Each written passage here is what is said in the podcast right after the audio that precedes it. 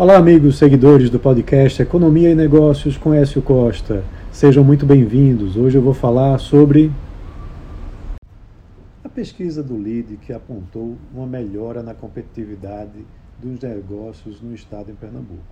O Comitê de Competitividade do LIDE Pernambuco, onde eu sou o atual presidente, apresentou os resultados da segunda edição da sua pesquisa de competitividade e desburocratização.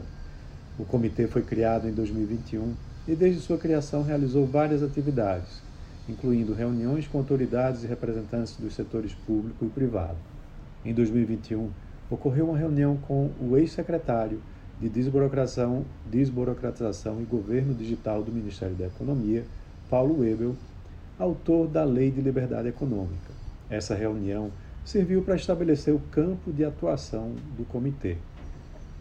Secretários de Desenvolvimento Econômico de Pernambuco e do Recife, como Geraldo Júlio e Rafael Dubê, além de representantes de outros estados, como Minas Gerais, também foram ouvidos. Mais recentemente, em abril deste ano, houve um debate com Bernardo Api, secretário extraordinário da reforma tributária do Ministério da Fazenda, para apontar os impactos da reforma tributária na competitividade. O comitê realizou a primeira pesquisa sobre o assunto em 2021, consolidando os números e obtendo resultados importantes que ampliaram a discussão sobre o tema no Estado. Os resultados da pesquisa foram validados por um levantamento feito pelo Banco Mundial, que comparou o ranking de competitividade dos estados brasileiros. Os resultados coincidiram com os da pesquisa do comitê, fortalecendo sua importância e impacto.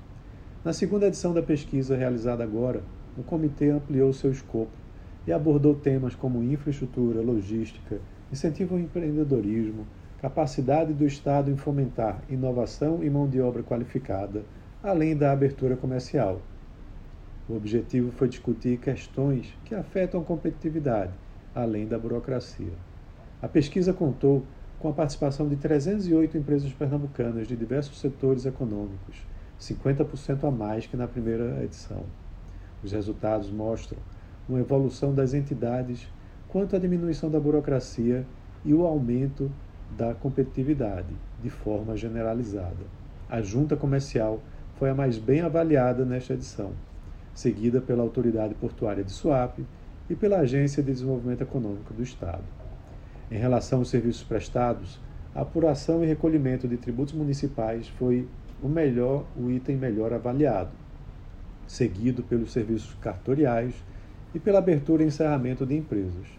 Por outro lado, a insegurança jurídica para atividades econômicas, questões de saneamento básico e infraestrutura logística foram os piores itens avaliados pelos empresários pernambucanos.